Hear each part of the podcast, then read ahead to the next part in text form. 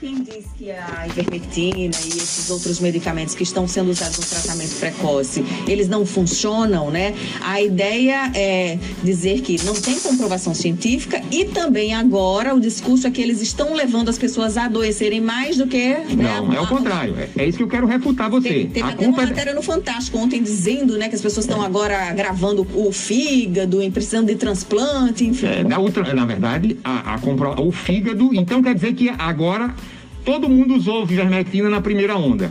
Não deu nenhum problema em fígado, ninguém nem falava em fígado.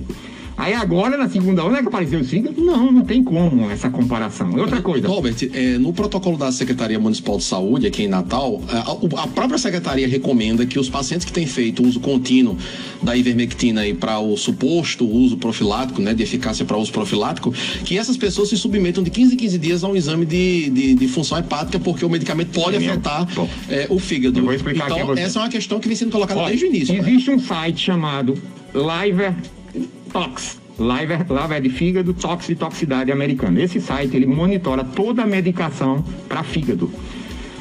O Tilenol, famoso Tilenol paracetamol que você compra sem receita médica na farmácia. E toma como quer. E toma como quer. Tem 20 vezes mais toxicidade do que a ivermectina. A ivermectina é 2%, a ela tem 20%. Certo? Beleza? A ivermectina, nenhum caso do mundo já foi vendido 6,7 bilhões de comprimidos de ivermectina no mundo em 40 anos. Nenhum registrado de hepatotoxicidade. Saiu uma pesquisa da Universidade Federal de Pernambuco agora. Está lá no meu Instagram, Albert Dixon Lima e Dr. Albert Dixon.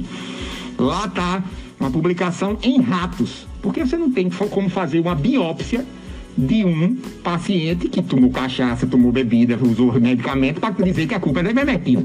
Então o que, é que eles fizeram? Então, vou pegar um rato rígido, saúde, vou usar ivermectina na dosagem, obviamente, proporcional do homem para o rato e vou observar a hepatotoxicidade. Resultado, zero hepatotoxicidade.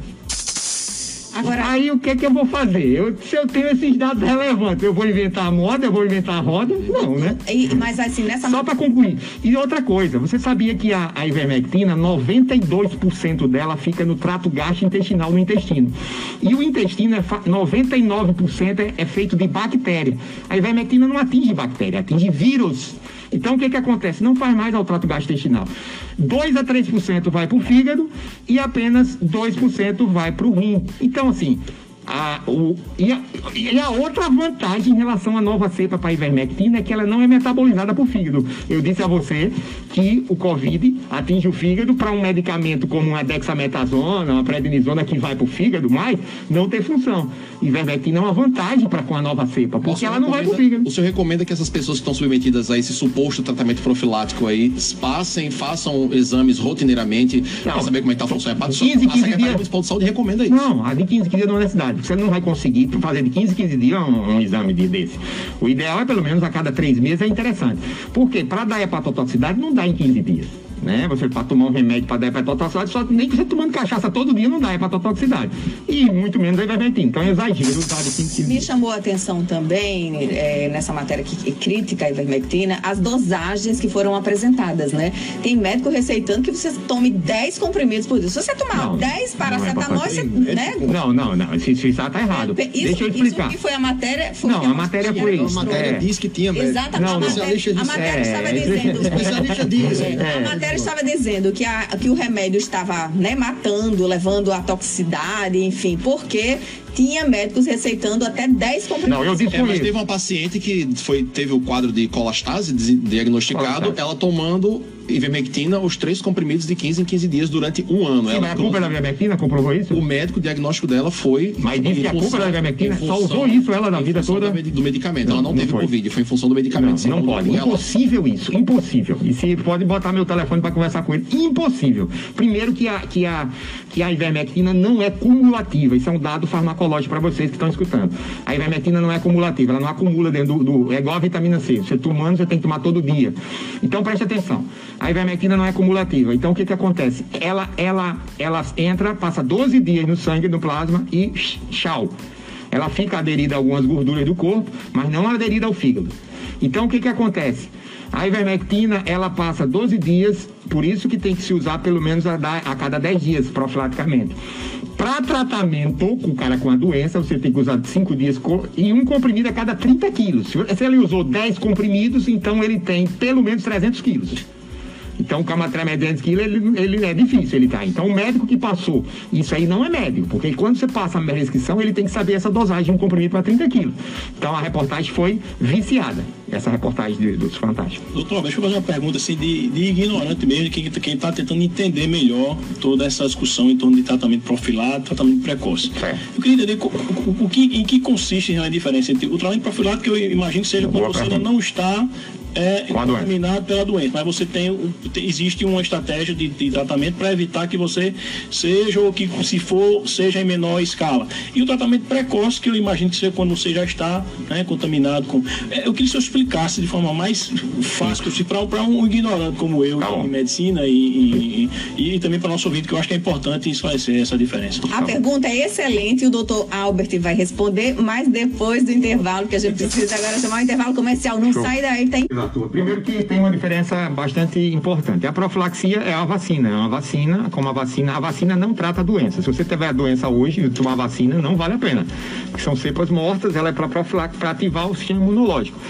Da mesma forma, a medicação. A medicação, ela estando no sangue, por exemplo, a ivermectina, usando a cada sete 7 a 10 dias profilaticamente, juntamente com vitamina D, vitamina C, é, zinco, quercetina, que é o nosso protocolo que nós fazemos, e mais coenzima Q10, vai fazer o quê? Vai fazer com que você aumente o seu número de soldadinhos para evitar o Covid. Quando melhora ele chegar. a imunidade. Melhora a imunidade, em resumo, é, exatamente. E a ivermectina, ela fica dentro da célula esperando o Covid chegar. Se ele chegar e você não tiver com sintomas, porque quando você pega o Covid, se eu tiver contato com você agora, Tiago, e você pegar Covid de mim ou eu de você, você não vai ter sintomas hoje.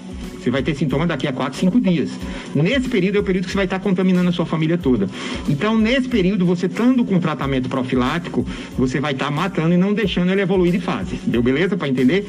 E o tratamento precoce não, é quando começa o sintoma. Você começou o sintoma, tem que agir mais rápido possível. E agora, na nova cepa, eu vou repetir aqui, aí é que tem que fazer o tratamento precoce. A dosagem é a mesma do profilático e do precoce? É, boa pergunta também. A dosagem, é, você usa geralmente, por exemplo, a ivermectina a cada 7 a, cada, 7 a 10 dias um comprimido a cada Antes 30 era 15 e 15, né? Que é, 15 e 15. Só com a nova cepa diminuiu para 7 a 10 dias, porque é ela mesmo. ficou mais agressiva. É. E agora ia o tratamento propriamente dito precoce, que é o com sintomas, né? Que eu disse que o sintoma da nova cepa, vou repetir aqui, é a garganta arranhando, é, espirrando e dor de cabeça diferente da cepa primeira, você vai ter que usar ivermectina pelo menos por cinco dias. Antes era três dias na primeira cepa, hoje eu uso cinco dias consecutivos, na, consecutivos na mesma dosagem. É, associado com a azitromicina, prednisona e outros medicamentos. Perfeito. Doutor Albert Dixon, é, eu acompanho bastante suas lives, seus pronunciamentos, suas entrevistas, outros médicos também que defendem a utilização aí desses medicamentos para tratamento precoce e sempre uma argumentação que